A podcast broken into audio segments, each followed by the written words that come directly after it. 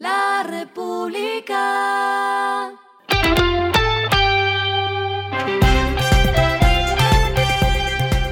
Al final de la jornada, esto es lo que debes saber sobre el comportamiento de los negocios, las finanzas y la economía.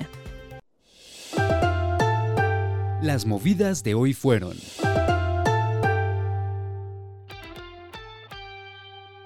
Ecopetrol hoy dio noticias agridulces. Por un lado, la SIC inició una investigación o actuación administrativa a varios de sus directivos, entre ellos Felipe Bayón, y llegó a las oficinas de Ecopetrol para incautar información de documentos, computadores y celulares de la empresa y conocer si presuntamente habría alguna irregularidad como una acción contra el régimen de protección de la competencia. Y por el otro, a propósito del año histórico que registró en utilidades, la petrolera propuso un monto de dividendo también histórico de 593 pesos por acción se entregará a los accionistas entonces un total de 24,38 billones de pesos en dividendos, de los que 21,57 billones de pesos serían para la nación como socio mayoritario de la compañía.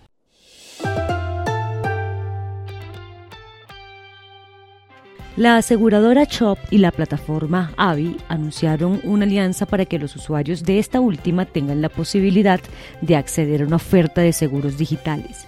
El primer producto será un seguro para proteger el patrimonio familiar. Habrá tres planes de cobertura que incluyen daños o pérdida de bienes muebles en casas y apartamentos que sean causados por incendios, accidentes y robos.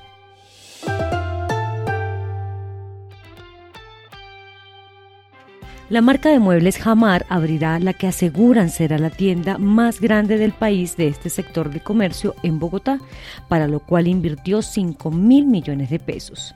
Próximamente inaugurará su flagship store de más de 3.500 metros cuadrados en el centro comercial LD. Lo que está pasando con su dinero.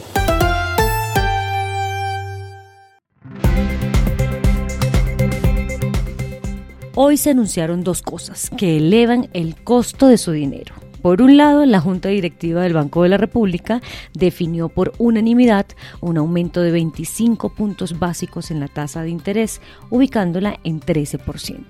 Y por el otro, la superfinanciera anunció que para abril la tasa de usura será de 47,09% efectivo anual, lo que representa un incremento de 83 puntos básicos frente al mes pasado. En resumen, el dinero está más caro que nunca, así que piense bien antes de endeudarse.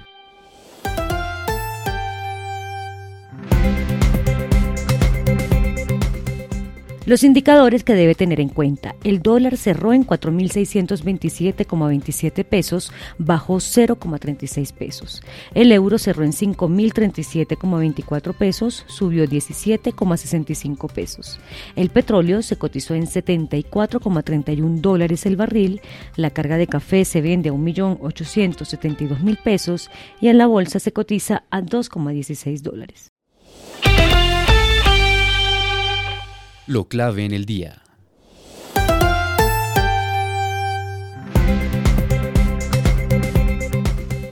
El diario La República, Sobancaria y Findeter realizaron hoy un foro sobre la reforma pensional y en el evento el director de Desarrollo, Luis Fernando Mejía, advirtió que hay que evaluar el costo fiscal de la reforma. Dijo que la reforma pensional costaría 30,2 puntos del PIB, el costo de pilar solidario unos 12,5 puntos, el semicontributivo 4 puntos y el contributivo 9,3 puntos. En este último aspecto, Mejía reiteró que para minimizar el costo fiscal es importante que el tope a cotizar en Colpensiones no sea de tres salarios mínimos como se tiene previsto, sino de 1,5 salarios mínimos. A esta hora en el mundo.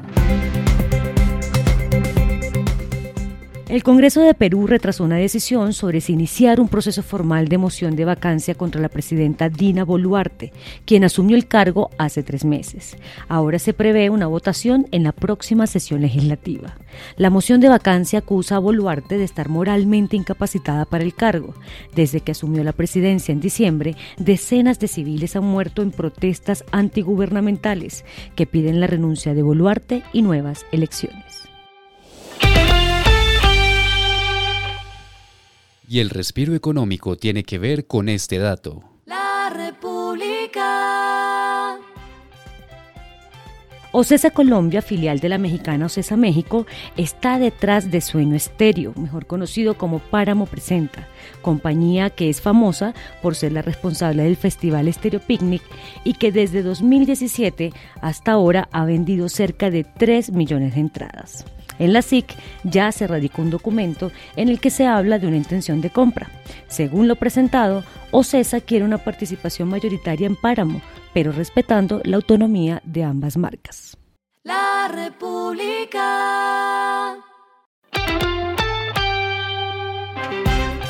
Y finalizamos con el editorial de mañana. Dos temas para juntar, lo laboral y lo pensional. El Gobierno Nacional no puede sacar adelante una reforma pensional aislada de los asuntos laborales que implican sincronizar la formalidad con la generación de empleos. Esto fue Regresando a casa con Vanessa Pérez.